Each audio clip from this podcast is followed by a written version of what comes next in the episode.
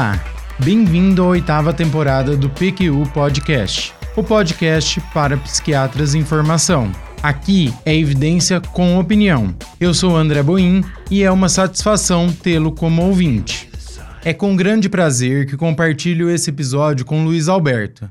Na temporada passada, não tivemos chance de trabalharmos juntos em nenhum episódio. Realmente, André, estou animado com o tema que você preparou pois acredito que seja fundamental para a formação do psiquiatra. Vamos em frente, sem mais delongas. Claro.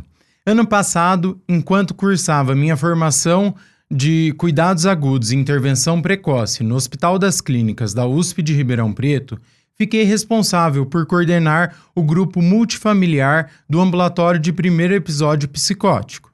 Inicialmente ele era presencial, mas com a pandemia do Covid foi mantido de forma remota. Experiência bacana. Certamente houve muito aprendizado nesse período. Realmente. Durante e após a residência, em vários cenários, sempre tive interesse no impacto da dinâmica familiar no processo saúde-doença do paciente psiquiátrico.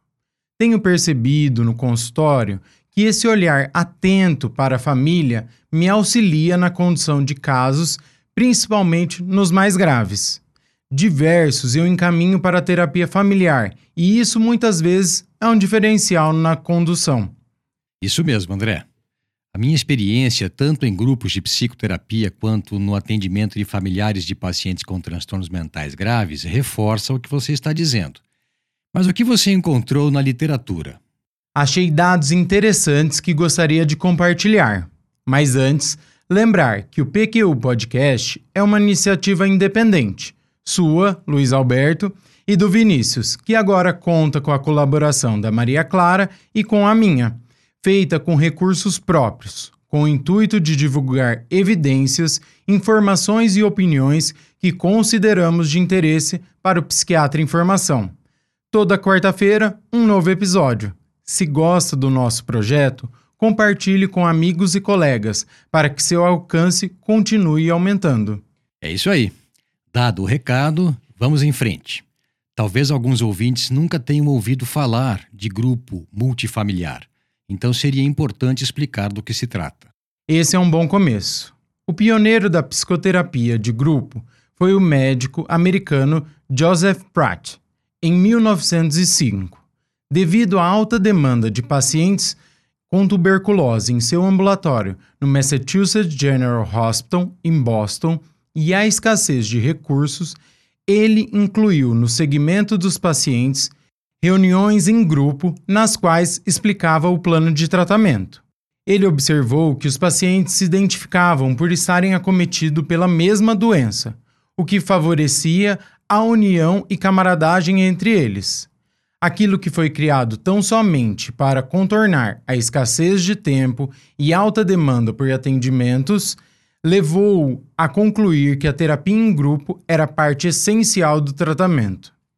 Legal, eu já conhecia essa história. Ela ilustra bem aquele dito popular: atirou no que viu e acertou no que não viu. E quando foi que tal modalidade de tratamento foi introduzida na psiquiatria? A terapia de grupo em unidade de internação psiquiátricas tem seu primeiro registro na Segunda Guerra Mundial.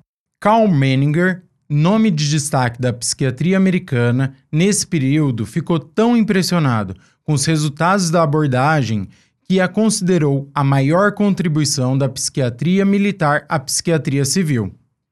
Não me causa estranheza essa reação do Menninger. É mesmo impressionante como a terapia em grupo funciona, em alguns casos sendo até mais eficaz do que as psicoterapias individuais. Como parte de minha formação em psiquiatria, tive bastante contato com grupos de pacientes internados no pavilhão de agudos masculino do Hospital Santa Teresa, coordenados por mim. Depois, já na prática clínica privada, participava de grupos com o meu pai e com o Dr. Luiz Paulo Bekele. Mais adiante, até entrar para a vida associativa, conduzi três grupos de psicoterapia semanais no meu consultório por pelo menos 10 anos. Mas chega de falar de mim, e da minha experiência com grupos, mesmo porque o tema desse episódio é um tipo específico de grupo, o multifamiliar. E você ainda não explicou do que se trata, André. A terapia de grupo multifamiliar se inicia com o desenvolvimento das escolas de terapia familiar, com base em trabalhos de pesquisadores sociais, como do antropólogo e cientista social britânico Gregory Beston, entre outros.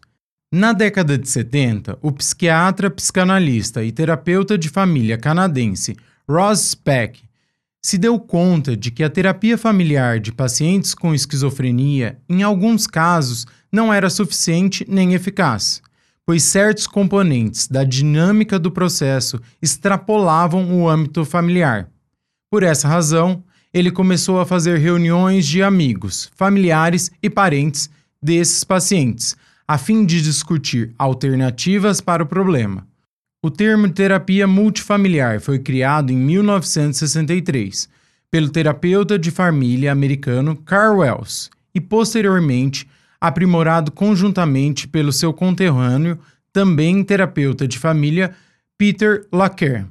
A prática deles consistia de sessões regulares, semanais, com cinco ou seis famílias durante as quais os participantes compartilhavam suas dificuldades, experiências e sugestões.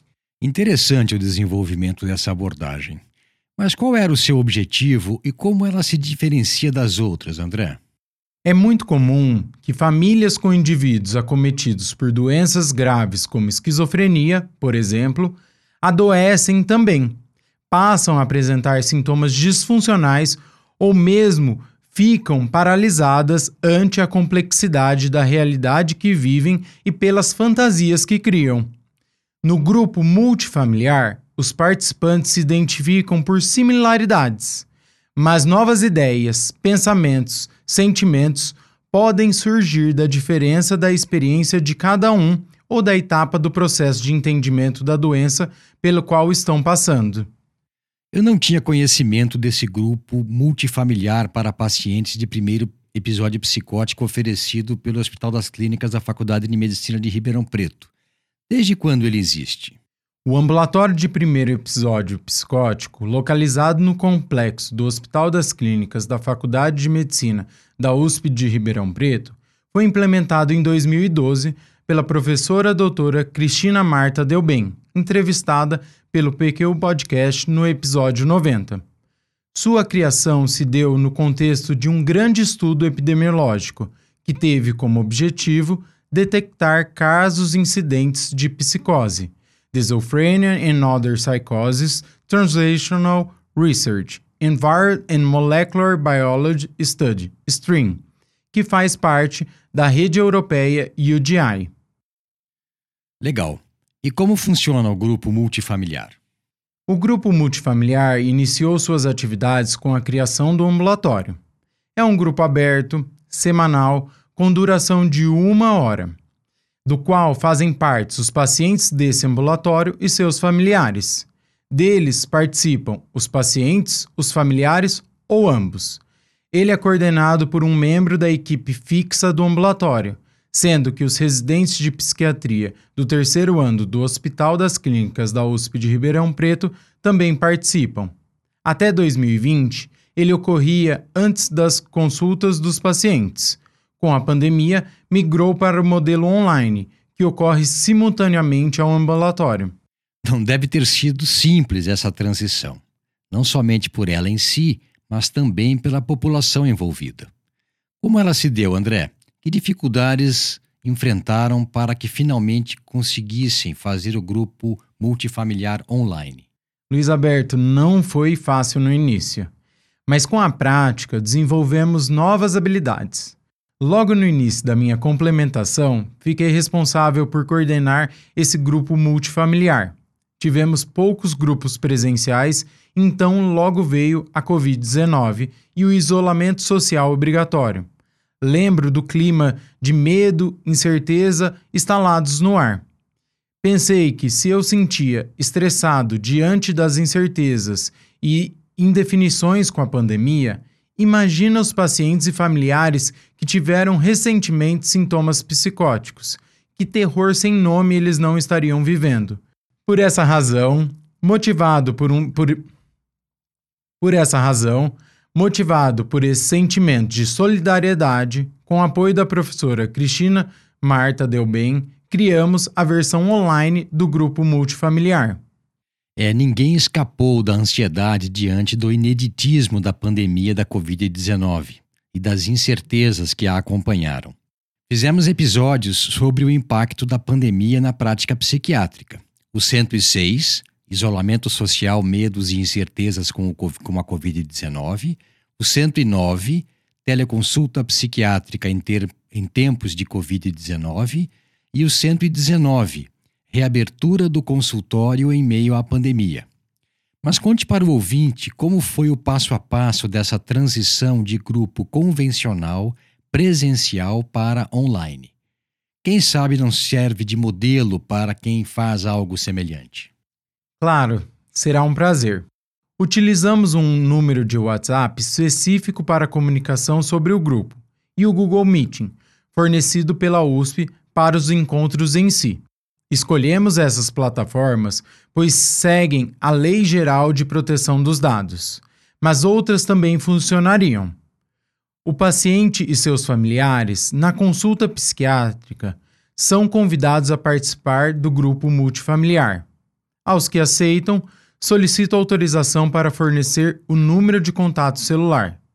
Na sequência, entro em contato por WhatsApp explicando o funcionamento do grupo, horários, orientando sobre a plataforma, fornecendo o link do grupo, esclarecendo possíveis dúvidas. Isso feito, e já com o aceite do participante, o incluo na lista de transmissão do WhatsApp. Nas vésperas da reunião do grupo, envio uma mensagem lembrando do grupo e no dia em que ele ocorre, 10 minutos antes do início, envio outra mensagem com o link do encontro. Nosso link é o mesmo desde a criação. Assim, alguns participantes já têm o salvo. Além disso, sou responsável pelo link do Google Meet eu que autorizo quem entra na sala. Assim, garanto que somente os participantes convidados entrem no grupo. Muito bom. É trabalhoso, mas nada é tão complicado quando se sabe como fazer. Acredito que essa descrição possa até ajudar algum ouvinte que queira desenvolver algum grupo multifamiliar. Conte mais. Que técnicas utiliza nesse, nessa abordagem em grupo? As técnicas foram sendo aperfeiçoadas com o tempo. O grupo se inicia com o compartilhamento de uma tela e com as regras do grupo, a saber, horário de início e término, que não é permitido gravar ou tirar foto, a não ser que peça autorização e todos aceitem, que o que se fala no grupo fica somente no grupo, que cada participante conte onde está e apresente quem participará do grupo, mesmo que não esteja sendo focalizado pela câmera. Que o participante conte onde está e quem participará do grupo, apresentando, mesmo que não esteja sendo focalizado pela câmera. Que o participante esteja em um lugar calmo, silencioso e privativo, no qual somente quem participa do grupo possa ouvir e não haja interrupções que se chegar alguém no ambiente, ele deva avisar. Que se estiver sozinho, é preferível usar fone de ouvido, que deve sempre deixar a câmera ligada. Logo a seguir, todos os participantes se apresentam e dizem onde estão e quem vai participar do grupo. Feito isso, inicia-se a etapa de trabalho em grupo propriamente dito. Os participantes, pacientes e familiares discutem o assunto que surge espontaneamente. Como eles passam por experiências e têm dificuldades semelhantes, parte-se da premissa de uma natural e espontânea conversa ocorrerá no sentido de auxiliar no entendimento ou resolução de algumas questões. O moderador intervém quando isso não ocorre por alguma razão ou para estimular a discussão. Muito bom. E quais são os temas mais discutidos, André? Antes de responder essa sua pergunta, Luiz Alberto, gostaria de dizer que estou à frente desse grupo há mais de um ano e meio e que a frequência varia entre 3 a 12 participantes por grupo, com média em torno de 5 participantes não fixos. Pouco mais da metade deles é composta por familiares. Os temas são diversos, mas alguns se repetem com frequência. Um tema muito comum é a sintomatologia psicótica e como se deve lidar com ela. Sabemos que para familiares é sabemos que para os familiares é sofrido conviver com alguém experimentando perturbações do pensamento ou da percepção. Às vezes eles minimizam, às vezes desesperam-se. A troca de experiência no grupo é muito rica. Certa vez, um paciente estava queixando que alguns familiares não acreditavam que ele estava vendo pessoas passando em seu quarto, o que o fazia sofrer ainda mais. Além da perturbação em si, não se sentia compreendido em sua própria casa. Depois desse relato, um outro paciente conta que isso já havia acontecido com ele e como os pais dele, depois de serem orientados, mudaram de postura. Logo em seguida, Outro familiar reforça que também não acreditava no que o paciente dizia, achava que era falta de cinta ou frescura. Na medida em que frequentou as reuniões do grupo multifamiliar, entretanto, e vendo a angústia do filho e sua melhora com o tratamento, passou a entender melhor o que se passava e, consequentemente, lidar melhor com a situação. Uma tia desse mesmo paciente, que também estava no grupo, chorou muito ao final de uma das reuniões, dizendo-se arrependida do que tinha feito com o sobrinho. A partir de então, abriu-se um caminho para diálogo entre eles. História interessante. Eu não me surpreendo com o alcance do grupo. Eu bem sei que com essa abordagem consegue-se nível de compreensão e entendimento difíceis de serem alcançados na terapia individual. Isso porque é a única forma de abordagem terapêutica que possibilita progresso, mesmo que a pessoa fique calada, só observando o que se passa na reunião. E que outros temas foram abordados, André? Muito comumente, o uso e troca de medicações, os efeitos colaterais, as dúvidas diagnósticas, as repercussões da funcionalidade, o prognóstico, a estafa do cuidador, acesso a serviços de saúde, a recidiva dos sintomas psicóticos, mas por se tratar de um ambulatório de nível terciário, os temas às vezes são mais complexos. E o seu lado, como coordenador, moderador da atividade? Tem sido um trabalho muito gratificante e de muito aprendizado. Além disso, o grupo multifamiliar tem crescido. Atualmente, contamos com a colaboração da professora Ana Carolina Zanetti, docente da Escola de Enfermagem da USP de Ribeirão Preto, e dos seus orientandos, da graduação e pós-graduação. Com a participação da enfermagem no grupo, acrescentamos uma atividade laboral. Ela ocorre 30 minutos antes do grupo multifamiliar conduzida por profissionais de educação física, e assim, aos poucos, o grupo cada vez mais tem servido de cenário de formação e treinamento dos residentes de psiquiatria e pós-graduandos, além de ser um campo para pesquisa. Muito bom ver como essa atividade está se expandindo para além da orientação de pacientes e familiares, mas sem perder essa que seria a sua função primordial. O que a literatura nos traz atualmente sobre o tema? Muito importante isso. Em 2010, a pesquisadora britânica Fiona Farah e colaboradores conduziram uma revisão sistemática pela Cochrane intitulada Family Intervention for Schizophrenia. Nela incluíram 53 ensaios clínicos randomizados. As intervenções familiares dos estudos avaliados apresentaram grande heterogeneidade, desde intervenções educativas sobre a doença até terapia familiar individual ou em grupo, com variação de duração de seis semanas a três anos.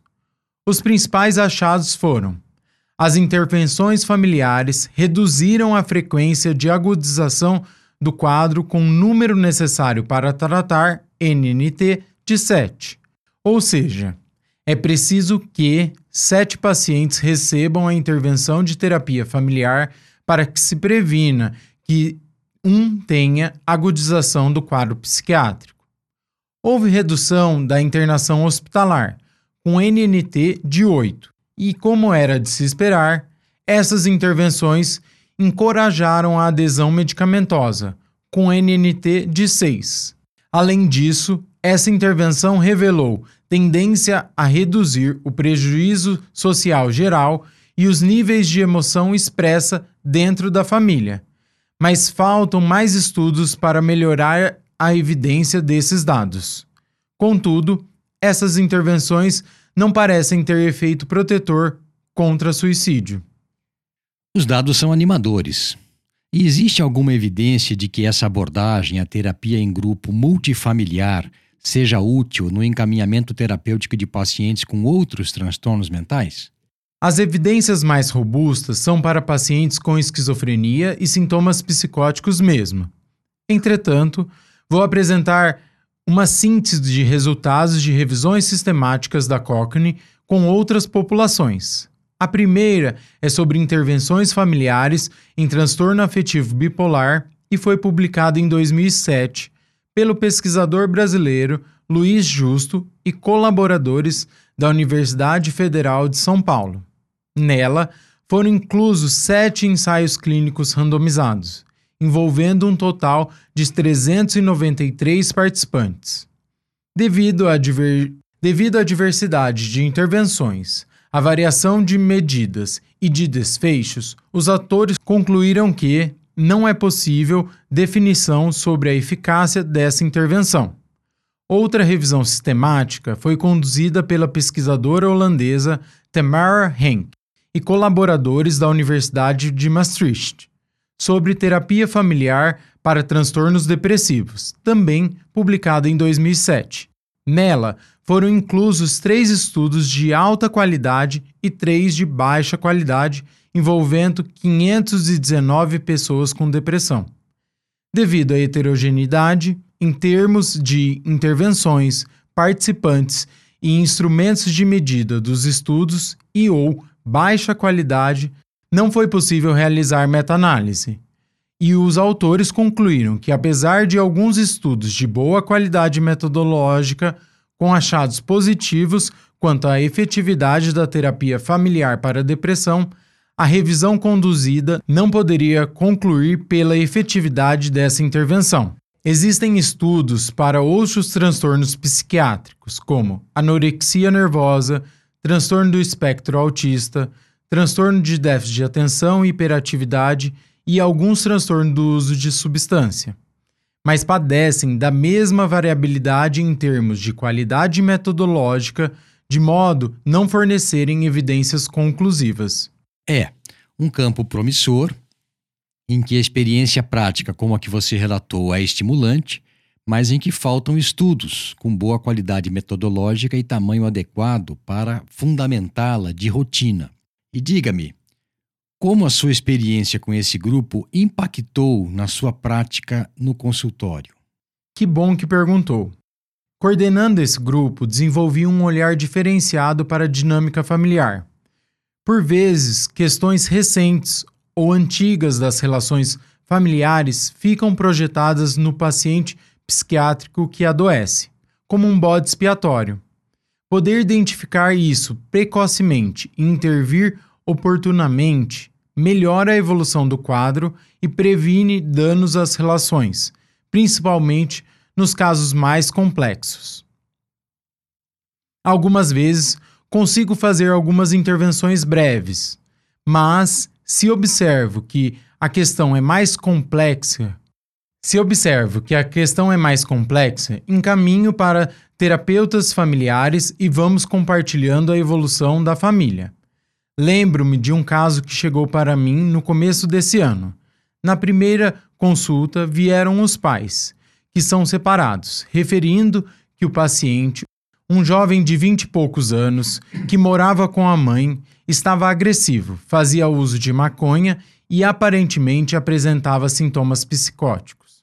Lembro-me de a mãe do paciente trazer em mãos um calhamaço de papel em que detalhava toda a evolução do paciente por anos, e o pai orgulhoso dizendo que ela cuidava muito bem do filho, de modo que não entendia por que ele estava assim. O paciente já tinha passado por vários bons profissionais da cidade, tomando muitos medicamentos e tentando suicídio algumas vezes. Na primeira consulta, percebo que há algo além da dinâmica familiar e proponho atendimento familiar. No início, o paciente não aceitava participar e vão somente os pais. Logo nas primeiras consultas, fica evidente o quanto a mãe era controladora, inclusive tentando interferir ostensivamente no modo como eu conduzia as consultas. Com jeito, fui dando limites. O paciente apresentou melhora, com remissão dos sintomas psicóticos e redução do uso da maconha. Acabou aceitando ir para terapia individual. Mas, após alguns meses da melhora, inesperadamente disse que não queria mais se tratar e piora. Conversando com os demais profissionais da equipe multidisciplinar que o acompanhava, identificamos que a mãe, ao perceber a melhora do filho, passou a desvalorizá-lo, humilhá-lo, diminuí-lo, de modo que ele se sentisse impotente, mais e mais ansioso e que buscasse a maconha para o que ela fornecia dinheiro para a compra. A melhora do filho faz com que o ex-marido dela se afastasse deles. A partir daí, sempre com jeito, porque nessas situações não adianta apertar demais, continuamos intervindo, no sentido de fortalecer a autonomia do paciente e protegê-lo das atitudes da própria mãe. Até o momento, as, co até o momento, as coisas têm andado bem com eles. Muito ilustrativos esses relatos de caso, André. Tem algo mais a acrescentar? Não, disse tudo o que pretendia. Espero que essas informações permitam que o ouvinte fique estimulado a desenvolver um olhar apurado para a dinâmica familiar ao conduzir alguns casos. Obrigado por nos acompanhar até aqui e até uma próxima. Acesse nossa página no Facebook e siga-nos no Instagram para ficar por dentro de tudo o que acontece no PQU Podcast. Confira em nosso site www.pqpodcast.com.br todos os episódios já publicados com as respectivas referências, organizados por data, autor e sessão. O PQU Podcast agradece a sua atenção.